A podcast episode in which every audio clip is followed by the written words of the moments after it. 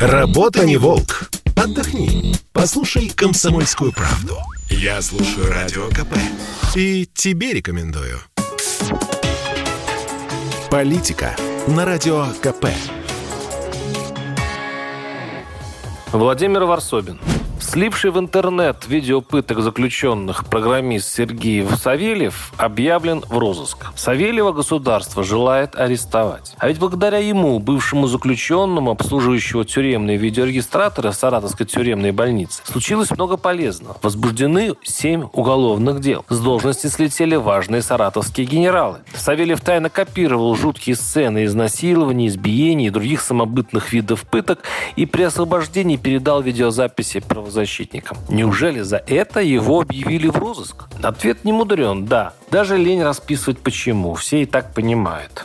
Тут интересно другое. Говорят, зло банально, но в России зло еще и тупо. Оно неуклюже и удивительно дезорганизовано. Возьмем эту историю с героическим, без иронии, зэком Савельевым. Видимо, рискнувшим жизнью ради прекрасных идей, человечности, гуманности, порядочности. Интересно, что Савельев, опубликовав записи русского Освенцима, затолкал государство в адское подземелье, куда оно брезговало заглядывать. Вынудил его сморщиться, заткнуть нос и пролепетать «безобразие». Так нельзя. Своим поступком Савельев заставил всех надсмотрщиков России чуть испугаться и, может быть, даже чуть уменьшить количество и изощренность пыток. Организовал небольшой сбой в их будничной работе. А теперь давайте представим, что власть у нас в России существует не как змеиный клубок частных интересов лиц, министерств, управлений, хотя они в конечном счете те же частные лица, а как единое целое, как хваленная вертикаль. То, что царствует в телевизоре, то, чем любуются квасные патриоты, и то, что на дух не переносит оппозиция. Эдакая монолитная глыба самодержавия 2.0. Но в том-то и беда, что глыба – мираж. Ее не существует. Существовало бы.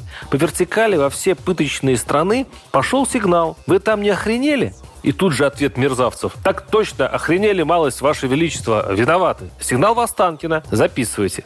Царь добрый, справедливый, пытки осуждает, сейчас сидит в думах о народе, рисует закон против плохих тюремщиков. Крутить неделю в прайм-тайм. Сигнал в Госдуму. Пусть кто-то из дежурных говорящих голов скажет, надо наградить Савельева. Раскрыл логово садистов. Молодец. Наградить не наградим, но мерзавцы испыточных, может, я постерегутся так народ крошить. И дали сигналов в СИН, Министерство юстиции, Следком. Мол, все, решаем проблему. Мы ж не Африка какая. Мы солидное государство, чего позориться. А теперь реальность. Нет никакой глыбы. Да и государя самого словно нет. Каждый занят исключительно шкурными интересами. Следственный комитет радостно побежал в Саратов кого-нибудь арестовать. Дело жирное, урожайное, выполнять план надо. Тамошние генералы тоже заняты, они в рассыпную. У них одна забота, как не стать крайним и стрелочника посадить. У кураторов из администрации президента тоже только одна забота – искать инакомыслие и влияние вражеских разведок. Работа нервная, но не затейливая.